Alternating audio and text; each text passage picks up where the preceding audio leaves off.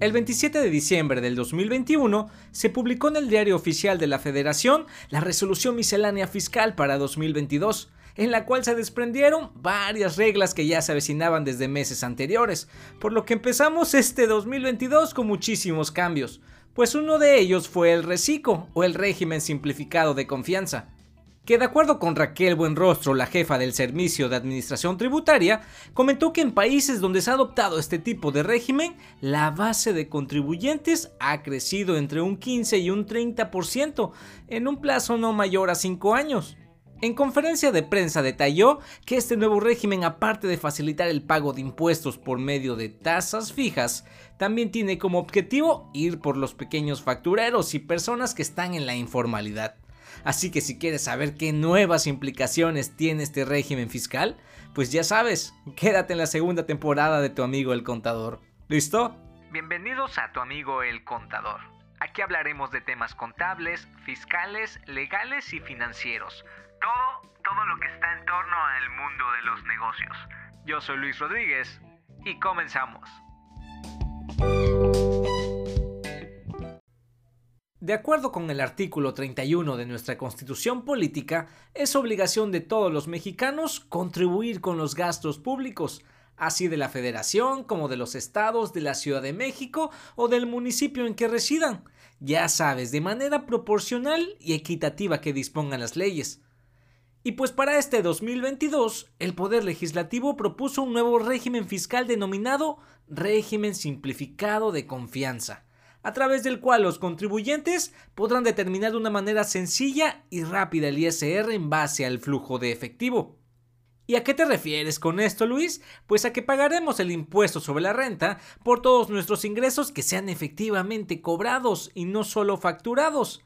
Además, toda esta información que facturemos a nuestros clientes ya estará precargada para cuando presentemos nuestra declaración mensual a razón de, según, facilitar el cálculo del impuesto. Y ojo aquí, porque hay que tener muy en cuenta los detalles de la facturación, como el método de pago, el uso del CFDI, porque todo esto va a depender de la información que nos tenga precargada el SAT en nuestra declaración.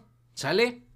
Entonces decimos que el régimen simplificado de confianza se trata de un régimen para que las personas físicas y las personas morales cumplan con sus obligaciones fiscales y entró en vigor este primero de enero del 2022 y busca hacer más fácil su presentación de impuestos. ¿Ahora sí quedó claro el concepto? ok, porque ahora este episodio me centraré en comentarles cómo es que funciona este régimen en personas físicas. Pero a ver, como siempre les he dicho, esto es para que todos entiendan, no solo contadores. ¿Sale? Entonces empecemos con la primera pregunta obligada. ¿Quiénes son los que pueden optar por estar en este nuevo régimen? Pues las personas físicas que realicen actividades empresariales, como las cafeterías, las tienditas, las refaccionarias, talleres mecánicos, etc. Incluidas también las personas físicas que se dediquen a la agricultura, a la ganadería, etc también los que realicen servicios profesionales u honorarios, como los abogados, los médicos, contadores, entre otros. Al igual también los de arrendamiento, pero con la condición de que la totalidad de sus ingresos obtenidos en el ejercicio inmediato anterior no hayan excedido de 3.500.000 pesos. ¿Va que va? Entonces, si tú ya estás inscrito ante el SAT con una actividad empresarial, es importante que sepas que este cambio de régimen tampoco es obligatorio, ¿eh? Tú puedes quedarte como persona física con actividad empresarial y dejar pasar el régimen simplificado, porque a lo mejor no te conviene o no te interesa, no lo sé, ¿va? Ahora, si tú eres de los que apenas estás creando un negocio y quieres darte de alta y estimas que no excederás de los 3.5 millones de pesos, entonces lo puedes hacer bajo este nuevo régimen, el reciclo. ¿Ok? O también se puede dar el caso en que seas emprendedor y tienes un trabajo también. Entonces, en estos casos, no te preocupes. El régimen de salarios también puede convivir con el reciclo. Claro, sin que la totalidad de las dos actividades exceda del monto que ya te mencioné anteriormente. Ok, ahora, ¿quién creen ustedes que no pueda tributar bajo este régimen? Claro, seguimos hablando de las personas físicas, ¿ok? Bueno, pues los que no pueden tributar bajo este régimen son los socios, accionistas o integrantes de personas morales, o cuando sean partes relacionadas. Y cuando menciono una parte relacionada, es cuando dos o más personas participan de manera directa o indirecta en la administración, control o capital de una empresa. ¿Va que va? Recuerden que este régimen pagará sus impuestos de forma mensual, a más tardar los días 17 del mes inmediato posterior a que corresponda su pago. Ya sabes, si tu declaración es de enero, se debe presentar a más tardar el 17 de febrero. Al igual también como lo mencioné al inicio, calcularás el ISR con base a tus ingresos sin IVA y efectivamente percibidos. Obviamente deben estar amparados con un CFDI o una factura. Recuerda que pagarás impuestos sobre una tasa que va a depender de los ingresos que tengas. Por ejemplo, de hasta 25 mil pesos el 1%, hasta 50 mil pesos 1.10%, hasta 83 mil 333 1.5%, hasta 208 mil 333 el 2% y hasta 3.5 millones de pesos que tenemos permitido para estar en este régimen el 2.5%. Ya sabes, montos efectivamente cobrados y sin IVA. ¿Correcto?